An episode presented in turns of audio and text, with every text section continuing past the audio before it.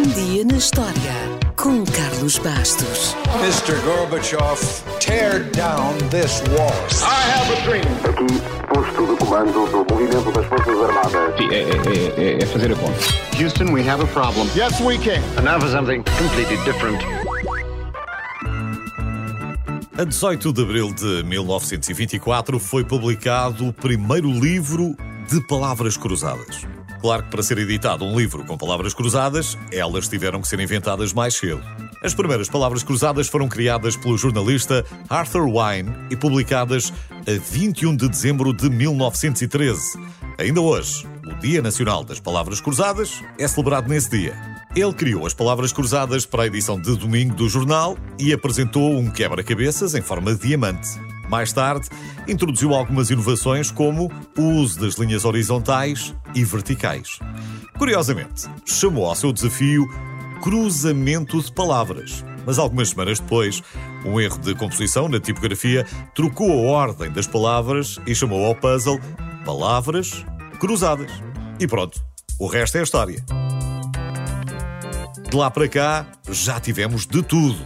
Por exemplo, o jogo de palavras cruzadas mais longo e provavelmente mais difícil continha 132.020 quadrados.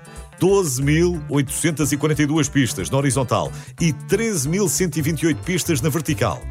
Já a palavra mais longa ocupou 58 quadrados. É o nome de uma cidade do país de Gales que eu nem vou tentar dizer. Curiosamente, também foi no mês de abril, mas em 2011, que um tal de Corey Newman pediu a sua noiva em casamento, com a cumplicidade do Washington Post e a ajuda das palavras cruzadas. As palavras cruzadas desse dia continham os seus nomes e na linha seguinte formavam a frase: Queres casar comigo? A resposta foi sim, e tanto quanto sabemos, continuam casados e a fazer palavras cruzadas em conjunto. No mundo ocidental, as nossas palavras cruzadas são muito semelhantes, mas por esse mundo fora há variações dependendo do país ou do alfabeto. As palavras cruzadas dos israelitas, por exemplo, usam apenas consoantes e as palavras cruzadas japonesas usam uma sílaba por cada quadrado em vez de uma letra. E já que falamos nos japoneses, não consta que eles eh, se tenham preocupado muito com as palavras cruzadas durante a Segunda Guerra Mundial. Mas os europeus preocuparam-se e elas foram proibidas em França porque os nazis temiam que pudessem ser usadas para passar mensagens secretas ao inimigo. Esta história nunca foi provada, é apenas um mito. No entanto, é verdade que os serviços de criptografia da Grã-Bretanha recortavam os futuros agentes através das palavras cruzadas do Daily Telegraph.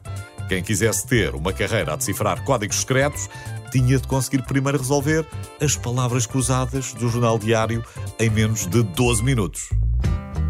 Ainda a propósito de guerra e de palavras cruzadas, talvez não saiba, mas as maiores palavras cruzadas do mundo estiveram projetadas durante semanas na parede de um prédio com 30 metros de altura na cidade ucraniana de Lviv. Não sabemos quantas pessoas as resolveram, nem quanto tempo demoraram, porém, Sabemos que o tempo de conclusão mais rápido de um jogo de palavras cruzadas do New York Times foi estabelecido em 1996 por Stanley Newman, que completou o quebra-cabeças em 2 minutos e 14 segundos.